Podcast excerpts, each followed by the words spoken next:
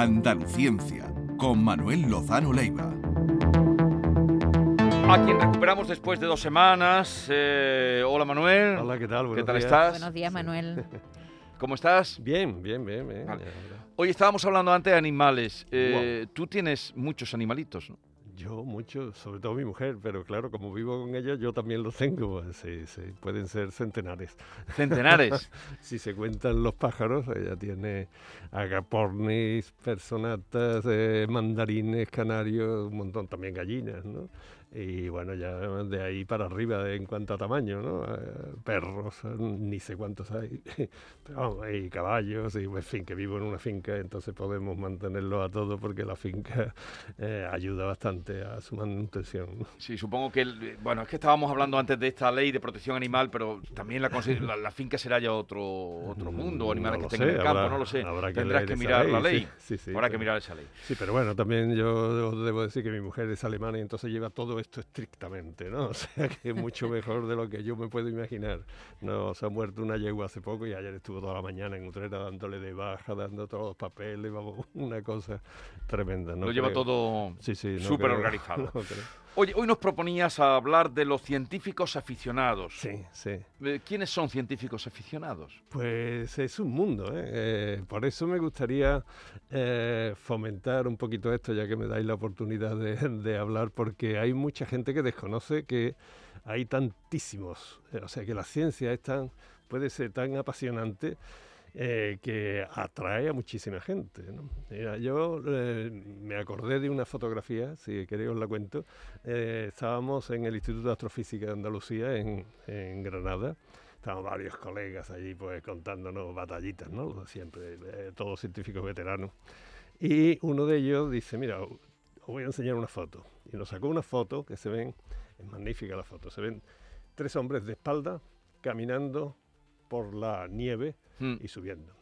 Uno lleva dos bolsas de plástico, el otro lleva un maletín y otra maleta un poquito más grande. Y el tercero lleva una bombona de butano. Entonces van los tres de espalda y este me dice, dice, mira, la foto la hice yo. Eh, esto es Camino del Veleta, de un observatorio astronómico. Este lo que lleva son víveres, eh, comida. Este algunos instrumentos y este, el de la bombona de butano, lleva la calefacción. Porque nos han dicho que vamos a estar cuatro días y la catalítica se ha estropeado. O sea, se le acaba el butano. Entonces, eh, eh, bueno, nos reímos mucho y decíamos, "Hombre, hay que ver ahora, ¿no? Que cualquier chaval que quiera hacer la tesis doctoral con nosotros ya te está pidiendo ordenador de última generación, despacho, Sí. eh, dinero para viajar y todo. Y ya más en serio, me dice, ¿tú sabes quiénes tienen ahora este espíritu, espíritu que teníamos nosotros hace muchos años? Digo, ¿quién es? Eso ya no existe. Dice, no, los científicos aficionados. Entonces empezamos a hablar de los científicos aficionados y la verdad es que me gusta hablar de ellos, ¿no? Porque tienen, eh, mira, una afición cualquiera, por ejemplo, Sí. o por qué sé yo, tú empiezas a fomentarla yendo al chino y comprando una acuarela y papeles, ¿no? O incluso con lápiz y papel ya puedes empezar a dibujar, ¿no?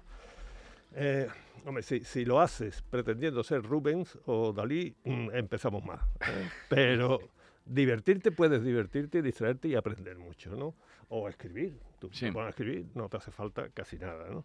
O música, te compras una guitarrita o algo así, pero ¿qué es lo que le pasa a estas cosas con respecto a la ciencia? Que la ciencia es muchísimo más fácil. ¿Por qué? Pues porque tú tienes una guitarra y tú tienes que, em, sí o sí, acogerte a la armonía musical, porque si no aquello no suena. si tú quieres pintar, pues si te quieres divertir de verdad, tienes que terminar dibujando bien. Y todo eso son unas técnicas que son más o menos complejas dependiendo a dónde quieras tú llegar. Para hacer ciencia, lo único que hace falta es que eh, sigas estrictamente el método científico. Y el método científico es trivial. Es hacer, y además porque el método científico lo puedes empezar por cualquier sitio. Es plantear una hipótesis, la que tú quieras, eh, observar, o empieza al revés, empieza a observar y planteas la hipótesis de lo que has observado, sacas unas conclusiones, la compara otra vez con la observación o con el experimento, que no te sale, vuelves a empezar, y así lo afinas hasta que estás explicando algo de la naturaleza, lo que Y, tú y para eso no siempre es necesario tener una formación científica Ninguna. reglada. No, si quieres hacer física teórica o quieres hacer investigación matemática, tienes que ponerte así. Pero si tú quieres eh, analizar algo, por ejemplo, os voy a poner varios ejemplos, ¿no? y, y, cómo esto se puede hacer con, con, instrumental más barato que la acuarela del chino. ¿no? Imagínate que os gustan las estrellas, ¿no? Bueno, pues lo primero que podéis hacer es descargarte una aplicación en el móvil sobre astronomía, que te da la posición de todos los astros, todas las constelaciones, todos los planetas, todo eso, eso es gratuita, además. Entonces tú ya estás viendo en el móvil eso. Ahora Tú coges y eliges, por ejemplo, pues qué sé yo, un planeta o una constelación, la que tú quieras, y empiezas a hacerle el seguimiento, pero ya vete a, una noche estrellada. Ya, ya empieza la cosa a ponerse complicadita, porque si vives en una ciudad no ves más de 100 estrellas. Te tienes que ir fuera. Si tienes niños, llévalo simplemente a enseñarles el cielo nocturno. Compara aquello que estás viendo en el móvil con lo que estás viendo de verdad. Elige las Pléyades, elige Venus, elige lo que tú quieras hazle un seguimiento a eso, métete en internet, si empiezas a ver las posiciones, empieza, si tú sigues haciendo, mm, hay cosas que los astrónomos profesionales ya han dejado en manos de los, y después eh, ya han dejado en manos de los aficionados, porque además hay tantos aficionados, por ejemplo, en astronomía, que hay asociaciones, apúntate a una asociación y, que eso no cuesta nada. ¿eh? y síguele, y bueno, y eso puede ser así de infinito. Bueno, descubren, de, hecho descubren. No, es que ya los astrónomos profesionales ha habido muchas cosas que le han dejado en manos de los, de los aficionados. Científicos aficionados descubren un nuevo planeta, año 2013. Pues claro que sí, ¿cómo que, cómo? Y, los cometas, y los cometas y los meteoros y los eh, objetos estelares del sistema solar eh, no clasificados, están todo esto en manos de los, de los, aficionados. el, otro día cuando subimos en Úbeda, por cierto, había que habían premiado con los premios que daban de Paraíso Interior y tal, a un grupo que hacían observaciones y guiaban a hacer observaciones del cielo, que debe ser allí, claro, al ser una zona mm, eh, fuera de, la gran contaminación, tendrán un cielo. Claro, y le enseña el cielo a los hijos y tú ves una maravilla. Pero olvídate de la astronomía, pon, biología o, zoología, ¿no? A ver, tú tienes un jardín en tu casa, ¿no? Por ejemplo, o te vas al parque, ¿no? limita una parcelita, busca qué bichos hay allí y, fíjate en las hormigas. Métete en internet, mira a ver qué, hormiga es la que hay allí. Ahora empieza a ser la hipótesis. Estas comen y almacenan más mm, cada año un poquito más separado. O son las mismas que yo estoy viendo aquí. Métete, eh, ya vas a, Si te planteas la curiosidad, te vas a buscar un libro de, micología de eso, de hormigas, perdón, micología otra eh, las setas. sí, sí. Y eh, lo miras y lo comparas, ¿no? Y como empieces con la curiosidad, no te has gastado nada. O si quieres, planta semillas, eh, calcula las cantidades de agua que le estás echando, midiéndolas estrictamente, empieza a hacer tablas y mira a ver cómo está evolucionando. Mira, es que se puede llegar no a estas cosas tan simples. Hay un concurso, yo, yo tengo una fotografía que me parece fantástica y la enseño cuando doy algunas charlas, y es eh, un concurso de fusión nuclear, fusión nuclear, ¿sabéis lo que es? decir? Que es más allá de las centrales nucleares, es la fusión, la de las estrellas, la energía. Es un concurso eh, para chavales, a ver, el que, porque consiguen hacer fusión nuclear a una escala muy pequeñita. Genera, ni es mala para la salud porque genera muy pocos neutrones, pero es fusión nuclear y hacen unos instrumentales que caben en una mesa y se llaman Fusers en Estados Unidos. Hicieron un concurso y lo ganó, de, insisto, energía de fusión nuclear, que es el futuro de la energía, donde se invierten millones y millones por parte de países. ¿no? Entonces, esa fotografía, que igual os la mando algún día, se ve al chaval que ha ganado uno de estos concursos, que me parece que tiene 18 años, y tiene un póster y le está explicando el contenido del póster de cómo ha conseguido la fusión nuclear a Barack Obama. Y entonces está el presidente de Estados Unidos con una cara que lo está mirando al chaval y yo no sé si, si está interesado en lo que le está explicando o lo que está es asustado diciendo este niño a ver dónde nos va a llevar. O alucinado, o alucinado. Entonces, fijaros hasta dónde puede llegar la... Después... Eh, Pero todo eso es la curiosidad, lo que tú estás también potenciando es la curiosidad y la constancia. Y el placer. Porque cuando tú empiezas a dominar una cosa, mira, hay una... Tenía un amigo que le dio por...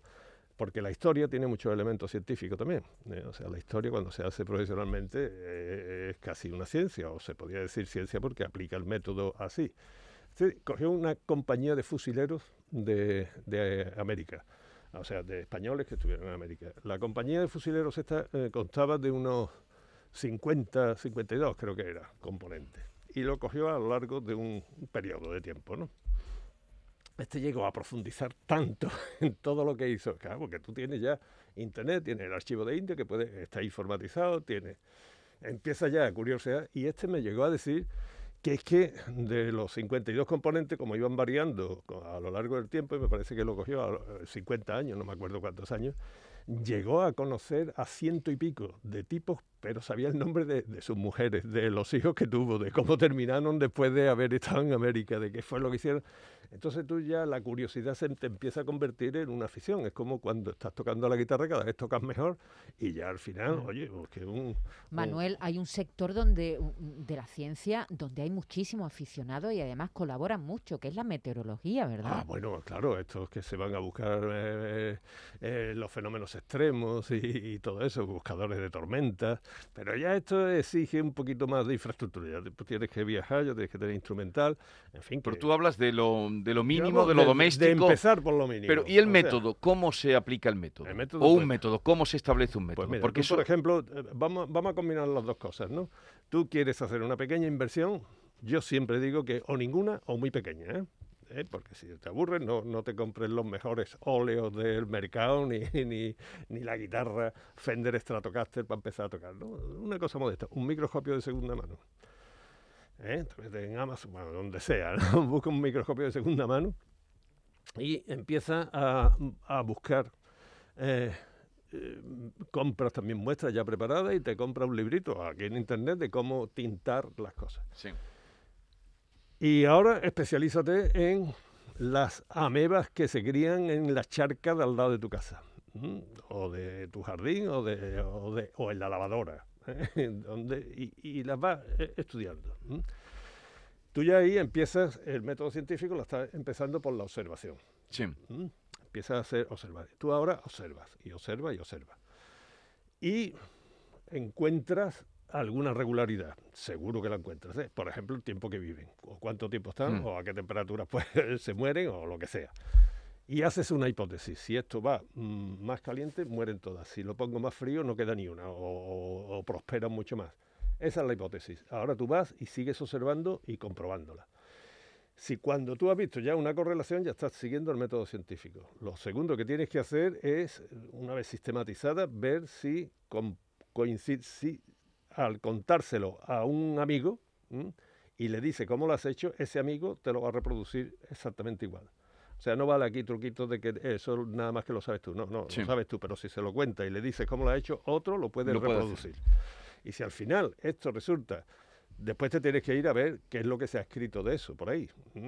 Y puede llegar. Y si se ha visto que es una cosa original, intenta publicarlo. Y entonces te lo van a hacer una revisión por pares. Es decir, que otros van a analizar lo que tú has hecho y mm. van a reproducirlo. Por cierto, Manuel, ha habido eh, científicos aficionados con importantes reconocimientos, ¿no? mira, a mí como eh, soy muy temeroso ahora de que está reduciendo el número de mujeres científicas, pero eso en tu misma clase, ¿no? En mi clase yo eh, siempre... Y eso que tú llevas haciendo... 40% y, y este, este curso de cincuenta y tantos que, me, que están en clase eh, hay dos. Tu clase de física... bueno, lo, vienen diciendo las, profesoras científicas desde hace mucho tiempo. Mira que llevan ¿eh? empeñándose con todo lo que están haciendo. Yo he hecho de todo, por eso si queréis os digo ahora unas científicas aficionadas que algunas de ellas dieron el premio Nobel. Por ejemplo, el premio Nobel, Rita Levi Montalcini. Esta mujer que por cierto murió no hace mucho, eh, con 103 años. bueno, pues esta era de ascendencia judía y durante la guerra y demás, eh, era de, por la zona de Milán, ¿no? Y el fascismo italiano, sabéis que era un problema, se la entregaban a los nazis. Bueno, estuvo, estuvo refugiada en dos sitios distintos en el campo, ¿no? Y tenía hermanos y eso. Bueno, pues Rita Levi Montalcini ya había estudiado algo, ¿no? pero allí estaba aislada, estaba escondida. Y empezó a mirar los huevos de las gallinas. Fijaros que un huevo en esas circunstancias era muy apreciado. ¿eh? Pues los hermanos se la apañaban para darle eso. Y estuvo estudiando la evolución del embrión de una gallina, fíjate, o sea, de huevo de gallina. Estudiando la evolución del embrión eh, en distintas etapas, así, pero haciéndolo científicamente. ¿no? Y lo hizo tan bien que al cabo del tiempo cuando ya terminó la guerra y sobrevivieron, pues siguió ahí y fue terminó siendo premio Nobel de, embriología. Vamos, eh, eh, había la máxima autoridad del mundo en ese momento del crecimiento de ciertas partes del embrión, ¿no? Entonces, hay otra que me gustaría, esa sí que me parece fascinante, que esa la conocéis todos, es Hedy Lamar. Hedy Lamar. que fue la actriz. La actriz, Bellísima. bellísima, bueno, el primer desnudo integral de la historia del cine, que las mejores simulaciones de orgasmo, que como, como lo hacían era que tenía una, una mm, mujer que a su servicio, ¿no? Que eh, sabía pincharle en las nalgas con agujas asépticas en el momento adecuado y entonces, claro, le, ella pues eh, experimentaba hasta eso, ¿no? O sea, y era... Bueno, pues esta mujer, cuidado, ¿eh? que ya digo, eh, Hollywood era fantástica, estaba rendida a sus pies. Esta mujer era mm, austriaca y había estado casada con un, un ingeniero, un industrial que le trabajaba a los nazis. Y claro, ella pues tenía también ascendencia judía, esto no le gustaba mucho, el marido tampoco quería, era de las mayores fortunas de, Austria y partes de Alemania. ¿no?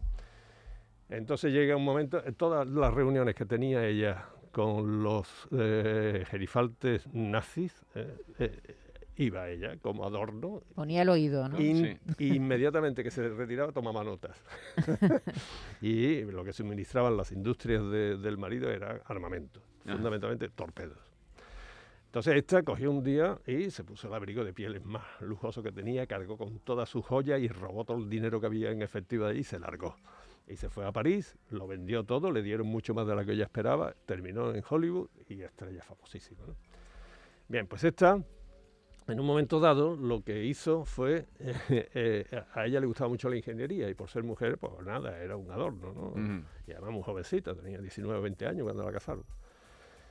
Pues está con un músico de películas, que era amigo suyo, hacía música de películas, se le ocurrió, porque había escuchado a los nazis, a su marido y todo eso, de cómo dirigir los torpedos, y ya los americanos habían encontrado eh, cómo con señales electromagnéticas iban dirigiendo los torpedos. Entonces esta lo que hizo fue con su amigo el músico, fijaron las palabras que voy a empezar a decir, a decir ahora, ¿eh? ensanchar la banda. Banda ancha ya no suena, ¿no? Sí. ¿Y cómo se ensancha la banda? Pues en vez de guiar el torpedo con una frecuencia, guiarlo con una frecuencia variable, por ejemplo, la de una canción. Se tiene en lugar del torpedo va por una frecuencia, amplía la banda y todas las frecuencias de una canción. Si nadie sabe cuál es esa canción y va variando a lo largo de la trayectoria del torpedo, no lo pueden eh, neutralizar. Entonces, esto lo patentó, estamos hablando del comienzo de Bluetooth eh, y del acoplamiento en banda ancha de dispositivos electrónicos. Eso fue Hedy Lamar. ¿Y en qué año?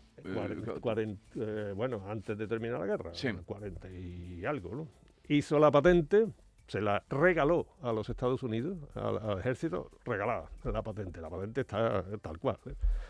Y ya terminó la guerra, lo probaron, pero no llegaron a usarlo. ¿Sabéis cuándo se usó? En la crisis de los misiles de Cuba en Cuba sí que se utilizó el, el acoplamiento de Hedy, de Lamar. De Hedy Lamar, pues ya lo saben, qué historia... Científica aficionada. Qué, historia más bonita. Me gustaría antes de terminar, allí está aplaudiendo Manolo, que se entusiasma con muchos oyentes como nosotros con esa historia. Oye, ¿estás siguiendo la evolución del volcán de La Palma? Sí, sí, sí. me, está interesando? fascinante, hombre. Yo cuando quita, sí, me interesa muchísimo porque eh, claro, uno tiene que hacer abstracción de lo que está ocurriendo a las Del personas. drama terrible. que es tremendo, sí, cuando tú pierdes tu casa. Una catástrofe. Y ahora se están metiendo en los polígonos industriales. Tremendo, tremendo. La cementera el otro día. sí, sí, eh, eh, es tremendo, ¿no? Pero si haces abstracción de eso, primero lo que está ocurriendo es fascinante desde el punto de vista científico, ¿no? No es una erupción demasiado original, vamos a empezar por ahí, ¿no? Es un estromboliano bastante típico en una isla volcánica de origen volcánico y, volcanes. Pero el seguimiento que se le está haciendo, ahí los científicos están haciendo una labor de verdad que no es cuestión gremialista ni de cuerpo ni nada, ¿no? sino que es que se están arriesgando cantidad porque además están aplicando una instrumentación fantástica. O sea que de este eh, volcán para todo el mundo se está estudiando la vulcanología, va a dar un paso en adelante bastante serio. ¿eh? Entonces toda esta inestabilidad de que está provocando eh, están siendo tan profundamente estudiadas que se va a hablar en todos los libros de texto durante muchísimos años de la vulcanología con un nuevo sentido y con unas nuevas aportaciones científicas muy profundas. Eh, Manuel Lozano Leiva, un placer reencontrarnos de nuevo contigo y todo lo que nos cuentas que nos interesa muchísimo. Hasta la próxima semana. Adiós. Adiós. Adiós Esta es La Mañana de Andalucía con Jesús Vigorra. Canal Sur Radio.